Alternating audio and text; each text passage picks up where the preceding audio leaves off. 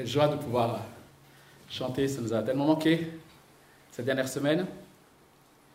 Et euh, ce que je propose ce matin, c'est de mettre de côté, euh, juste le temps de ce dimanche, euh, notre série sur Jean, pour continuer notre réflexion que nous avons démarrée depuis le début de ce culte sur la communion fraternelle, sur l'Église.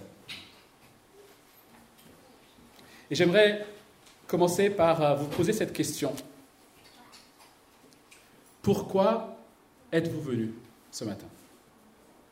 Pourquoi êtes-vous venu en acceptant finalement d'affronter ces mesures physiques, euh, sanitaires plutôt, qui sont loin d'être agréables et sympas? Et pourtant, vous êtes venu. Le confinement nous a montré et surtout rappelé que nous avons le privilège de pouvoir nous approcher de Dieu pour le prier, pour le louer de là où nous sommes, en Christ. Nous n'avons pas besoin d'un lieu pour cela. Nous pouvons même aujourd'hui, grâce à Internet, écouter des prédications de loin meilleures que celles qui sont données à Rennes-Nord. Aujourd'hui, nous avons quasiment accès à tout. Alors pourquoi venir? Pourquoi?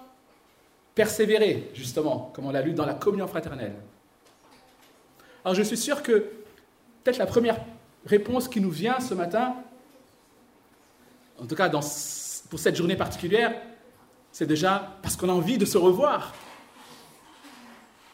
Et nous avons raison. Mais ce matin, nous allons aller plus loin que cela. Cette question est en effet importante.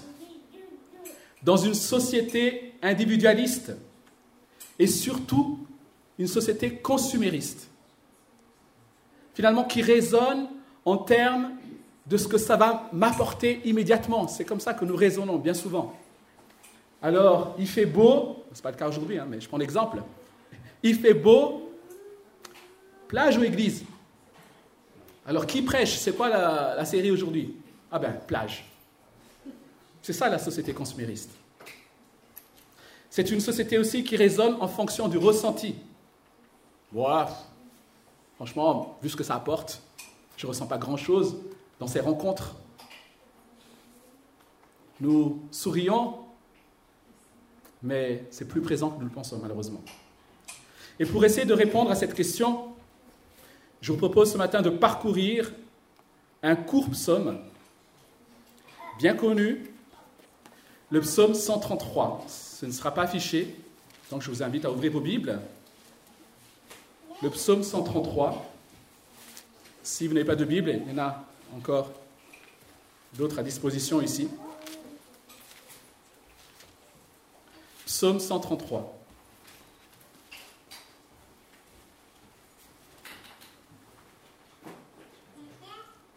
Je fais la lecture. Chant des montées de David. Oh, qu'il est agréable, qu'il est doux pour des frères de demeurer ensemble. C'est comme l'huile précieuse versée sur la tête qui descend sur la barbe, sur la barbe d'Aaron et sur le col de ses vêtements. C'est comme la rosée de l'Hermont qui descend sur les hauteurs de Sion. En effet, c'est là que l'Éternel envoie la bénédiction, la vie pour l'éternité. Là s'arrête la lecture de cette parole.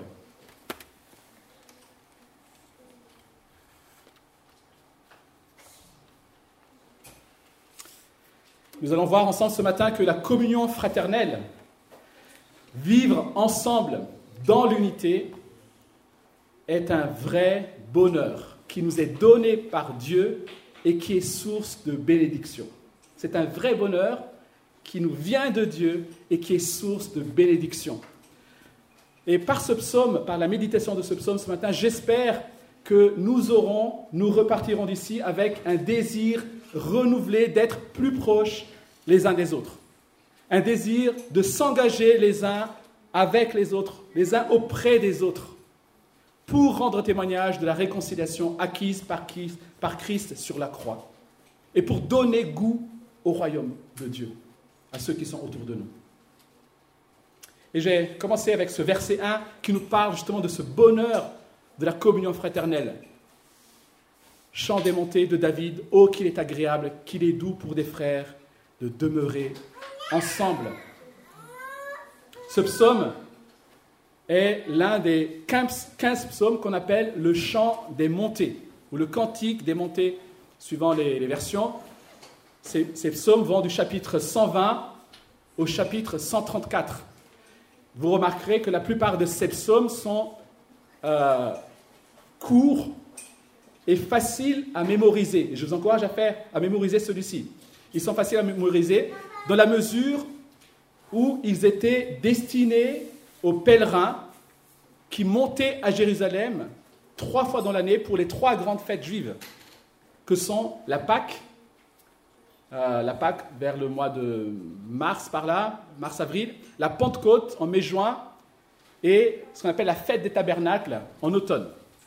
Donc, dans ces trois grandes fêtes, on avait tout le peuple d'Israël qui montait à Jérusalem et ces chants les accompagnaient. Vous imaginez un peu toute cette foule avec les enfants, petits, grands, les grands-parents, avec les, à dos d'âne ou à pied, ils marchaient, et ces chants les, les encourageaient dans leur marche, mais aussi ces chants anticipaient la joie de se retrouver dans le temple de Dieu. Et je crois que ne serait-ce que la définition de ce psaume, chant démonté, nous rappelle la raison d'être de nos rassemblements, nous encourager dans notre marche chrétienne lorsque nous montons vers Jérusalem, mais aussi anticiper la joie de se retrouver tous ensemble au pied de notre Seigneur. Ces chants de montée, donc célébrer Dieu, mais servait aussi à s'encourager. Et David affirme ici que demeurer ensemble, est agréable et doux dans ma version.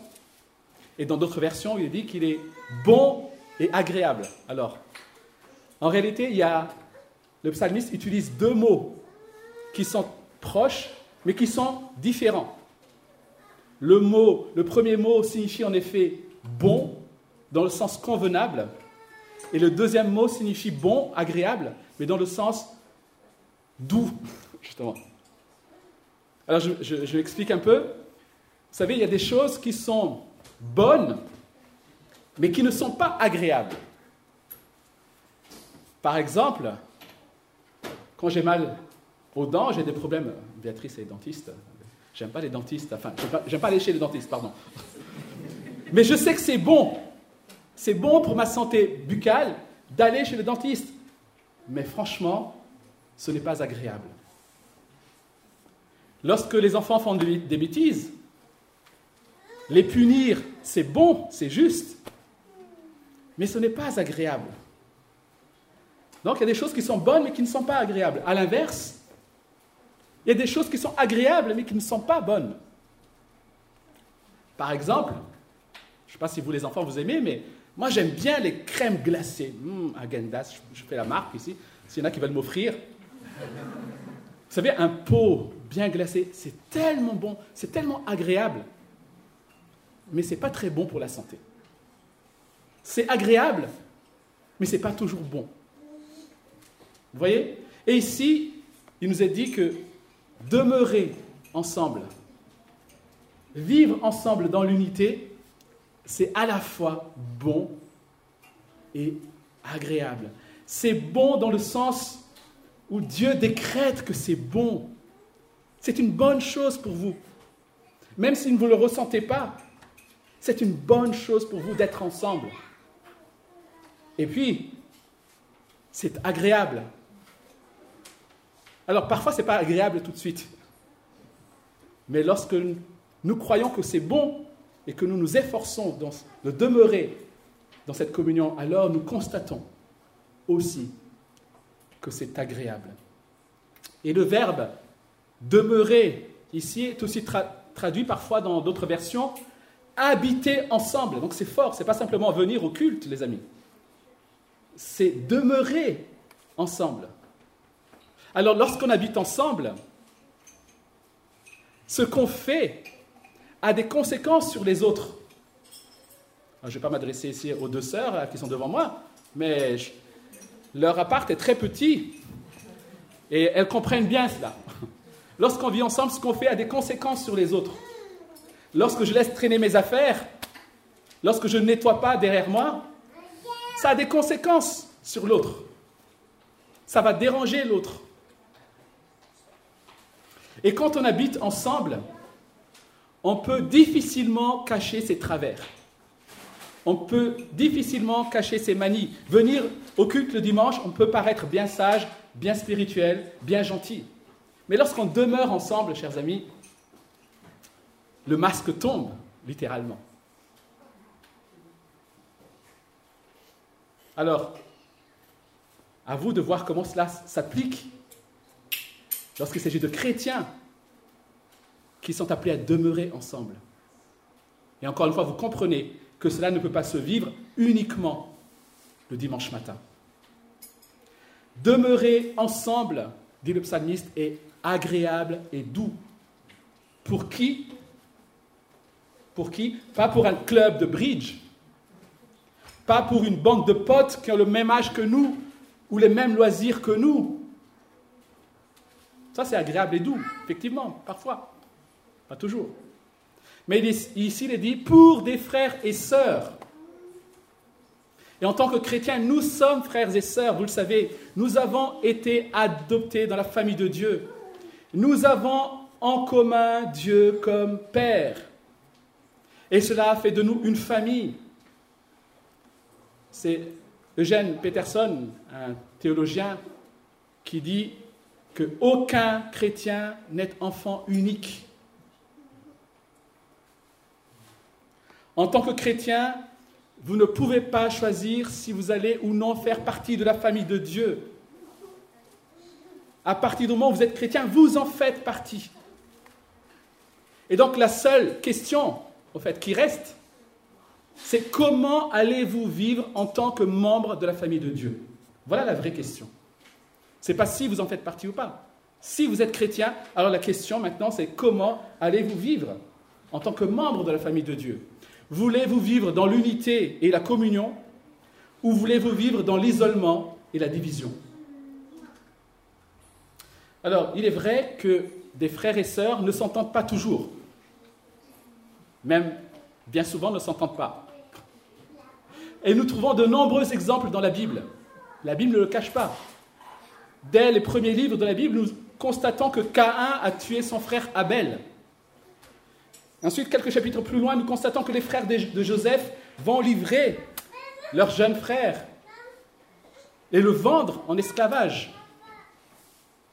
Même les frères spirituels de Jésus, ses disciples, se sont disputés. De la même manière, dans l'Église,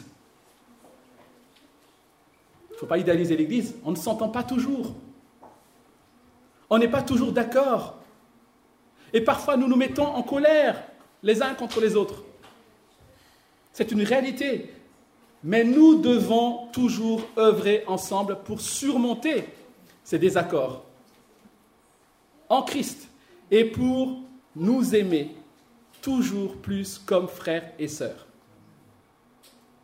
Et pour cela, chers amis, il nous faut apprendre à prendre soin de l'Église et non attendre qu'elle prenne soin de moi. Souvent, nous venons dans l'église et puis, finalement, ils ne font pas grand-chose pour moi dans cette église. Hébreu chapitre 10, verset 24, je peux juste le lire. Il est dit ceci Veillons les uns sur les autres pour nous inciter à l'amour et à des belles œuvres. N'abandonnons pas notre assemblée comme certains en ont l'habitude, mais encourageons-nous mutuellement. C'est ça prendre soin. Je veux prendre soin des autres.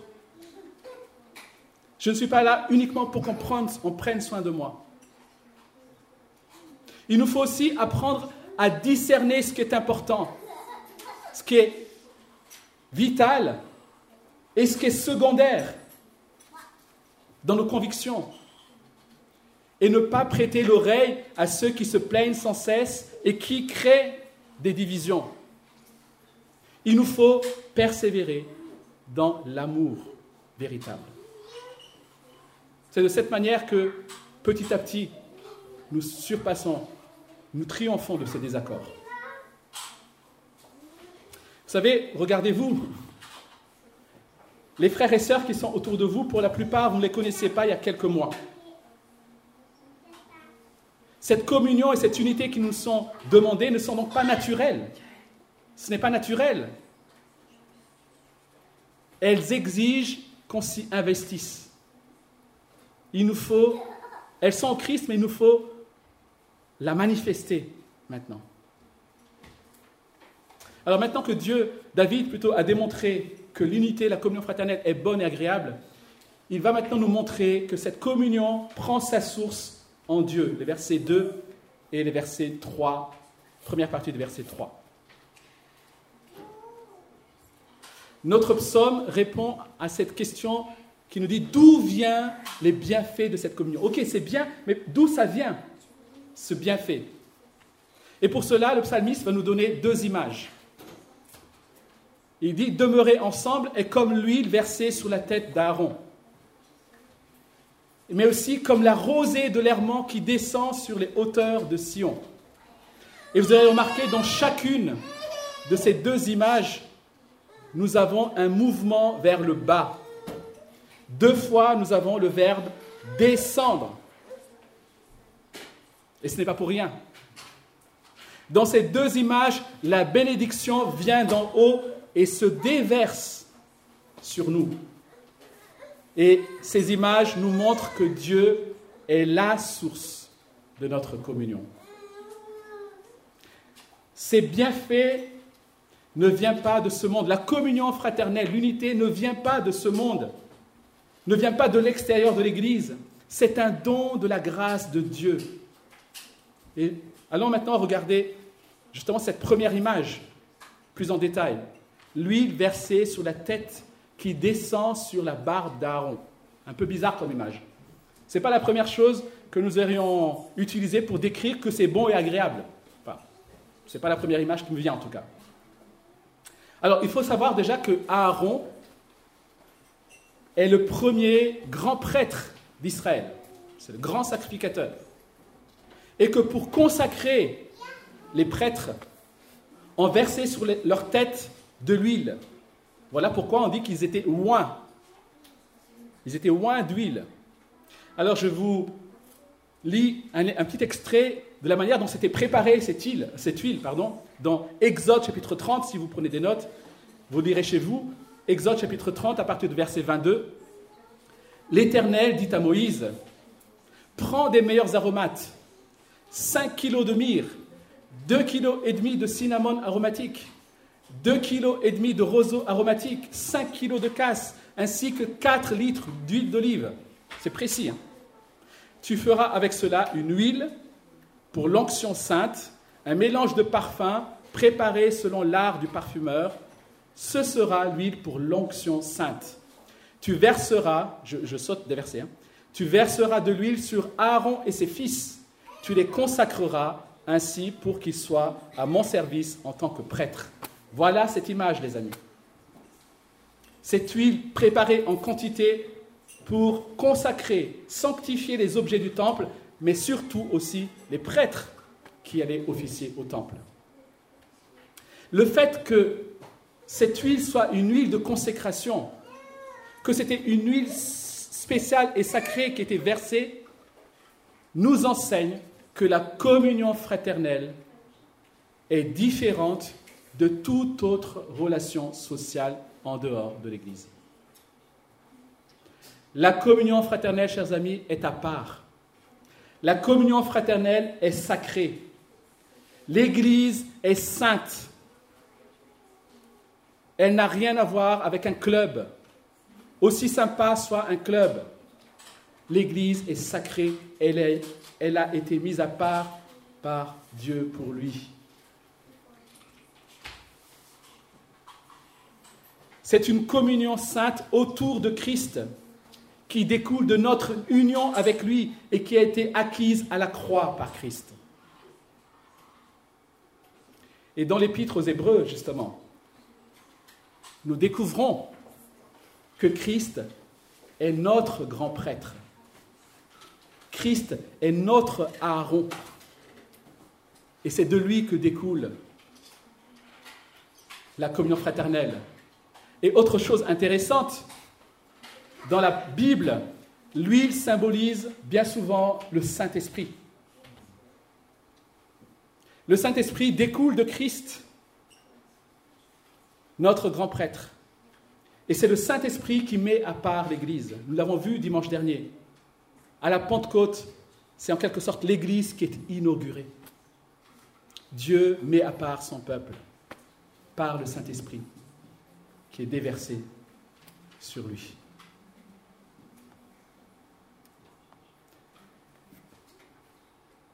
L'huile qui est versée lors de la consécration du prêtre, vous savez, ce n'était pas le, le parfum qu'on pulvérise euh, le dimanche matin avant de venir au culte, pour ceux qui mettent du parfum.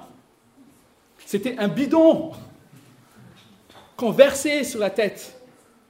Et ça coulait. Alors vous imaginez le prêtre, après cette onction, le parfum qu'il devait dégager.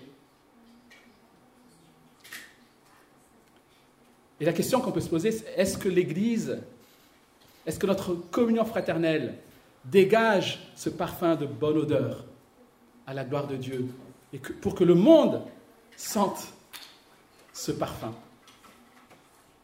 Dieu veut que notre communion ait un tel parfum dans ce monde. Qu'en est-il de cette deuxième image alors? Verset 3, c'est comme la rosée de l'Hermont qui descend sur les hauteurs de Sion. Là encore, une image qui ne nous parle pas beaucoup. Tout ce que nous reconnaissons dans cette image, c'est éventuellement rosé. Ah, ça rafraîchit les rosés, ça fait du bien. Alors l'Hermont est une montagne située au nord d'Israël, sur la frontière avec le Liban. Et l'Hermont est la montagne la plus haute d'Israël. Le sommet de l'Hermont culmine à environ 2500, 2800 mètres d'altitude. Donc c'est une montagne qui est enneigée en hiver et en été, malgré les fortes chaleurs, ces prairies restent verdoyantes. Voilà l'Hermont. Et le Sion, le mont Sion, finalement, est une des collines de Jérusalem et se trouve au sud d'Israël. Je dis c'est une colline parce qu'elle culmine environ 600, 600 700 mètres d'altitude, donc pas bien haute. Et surtout, c'est une colline qui est bien sèche, bien aride. Mais heureusement, elle bénéficie de l'eau qui vient justement de l'Hermont. Donc c'est l'Hermont qui permet à la colline de Sion de porter du fruit, alors que cette colline est par nature sèche et aride. Cette image nous dit, encore une fois, que c'est Dieu qui rend notre communion bienfaisante. Si Dieu n'est pas au cœur de nos rassemblements, si Dieu n'est pas au cœur de nos relations, alors elle ne nous serait d'aucune utilité, même si ça peut nous faire du bien sur le coup. Chers amis, nous ne nous, rassemblons pas pour jouer aux cartes ou pour faire du foot. Même si ces choses, on peut les faire et c'est bon. Il y en a qui vont à la plage cet après-midi. Bon courage. C'est bon, mais ce n'est pas le cœur. Ça fait du bien, mais ce n'est pas le cœur. Chers amis, le cœur, c'est Christ au milieu de nous. Et Christ qui nous encourage. Christ par lequel nous encourageons les autres. Sans Dieu, notre communion serait comme Sion sans l'Hermont. C'est ça. Nous serons Sion sans l'Hermont. Nous serons arides, incapables de porter du fruit. Chers amis, ces deux images nous montrent que notre unité, notre communion, nous viennent d'en haut. C'est une unité qui descend, qui découle de l'unité du Père, du Fils et du Saint-Esprit, de la personne, des personnes de la Trinité. Et pour que nous puissions l'avoir, cette unité, cette communion, pour que nous puissions la vivre, Christ est descendu pour mourir à la croix, pour nous réconcilier avec notre Créateur. Et cela nous amène naturellement à notre troisième et dernier point. Après avoir vu le bienfait de la communion, après avoir vu que cette communion, ce bienfait, prend sa source en Dieu, nous allons voir maintenant que cette, communion est une bénédiction, produit la bénédiction. Dieu affirme ici quelque chose, plutôt David affirme ici quelque chose de surprenant dont nous tenons peu compte, malheureusement. Regardez ce qu'il dit. En effet, c'est là que l'Éternel envoie la bénédiction, la vie pour l'éternité. Nous mettons tellement l'accent sur la foi individuelle, nous ignorons parfois que la Bible insiste énormément et majoritairement sur la communauté et sur l'unité. Il n'y a pas de commune, il n'y a pas de comparaison plutôt entre le fait de vivre sa foi isolée de l'Église et le fait de la vivre en communion avec les frères et sœurs. En fait, la vivre isolée, c'est juste une anomalie. Ce n'est pas normal. Tu veux la bénédiction de Dieu sur ta vie. Tu veux la bénédiction de Dieu sur ton Église. Tu veux la bénédiction de Dieu sur ta famille.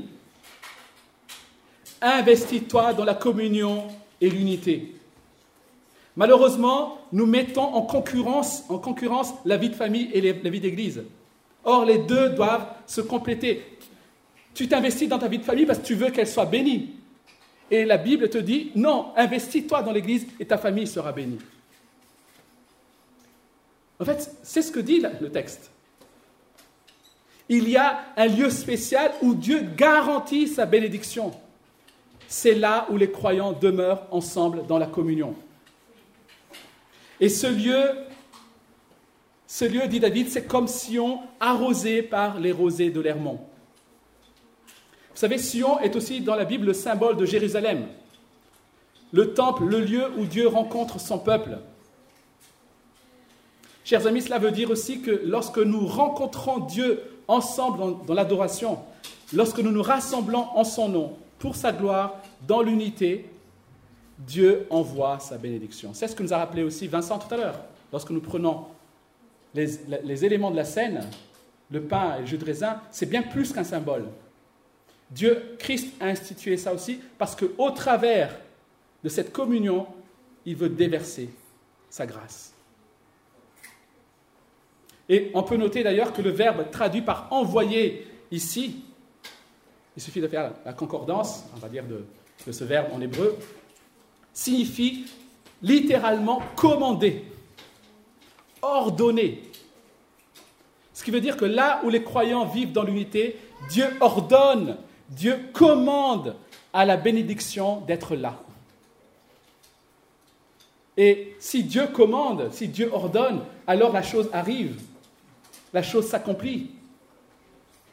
Chers amis, mais c'est fort ce que dit ce texte. C'est là que Dieu commande, ordonne, envoie la bénédiction. Et là, c'est où? Lorsque les chrétiens demeurent ensemble. Je ne sais pas encore une fois si on se, rend compte de ce qui est dit ici. Pour David, la communion fraternelle, la vie dans l'Église est une fenêtre sur le paradis, un avant-goût de ce temps où Dieu demeurera au milieu de son peuple pour l'éternité. Et ça commence maintenant, là, dans l'Église. Voilà pourquoi l'Église, la communion fraternelle, est le témoignage, certainement le plus puissant pour les non-croyants. En plus d'être doux et agréable pour les croyants, cette communion est un puissant témoignage pour les non-croyants. Parce que c'est là que Dieu envoie la bénédiction, la vie pour l'éternité. C'est là que Dieu veut se révéler à ceux qui ne connaissent pas, pour qu'ils aient la vie éternelle. C'est là que Dieu montre qui est Christ. C'est là que Dieu montre la croix. Voilà pourquoi c'est bon, chers amis. Ça accomplit la mission qui nous est confiée. Pour conclure, la devise française, vous le savez, c'est égalité, liberté, égalité, fraternité. Nous sommes dans un monde, nous sommes dans un pays qui aspire à vivre la communion avec les autres. Et nous recherchons tous à faire partie de ce qu'on appelle des tribus sociologiques. Oh, il y a les geeks, il y a les sportifs de je ne sais quoi, il y a les... Voilà. Et pourtant, pourtant, dans la réalité, nous sommes l'une des générations les plus isolées les, les unes des autres. La vie privée aujourd'hui est devenue sacrée et nous la défendons à tout prix. Les jardins autour de nous sont clôturés. Les transports sont individuels. Aujourd'hui, avec le virus, ça n'arrange pas les choses. La compétition divise les employés au bureau. L'homme n'a jamais été plus isolé qu'aujourd'hui. La solitude est l'un des maux les plus on va dire, massif de notre pays. La maladie, je dirais, peut-être la plus terrible de notre pays. Et malheureusement, même en devenant chrétiens, nous pouvons continuer à nous isoler. Parce que nous estimons peut-être qu'il manque ceci dans l'Église, ou je ne suis pas assez cela pour être avec l'Église, ou les groupes de quartier ne sont pas assez comme ceci ou assez comme cela. Et nous avons vu ce matin, chers amis, que vivre la communion fraternelle, vivre la fraternité chrétienne, c'est agréable et doux, c'est convenable, c'est juste, c'est un don de Dieu dans lequel il nous promet, il nous envoie la bénédiction. Et encore une fois, cela ne dépend pas de nos ressentis, que nous nous sentions bien ou pas lors de nos rassemblements.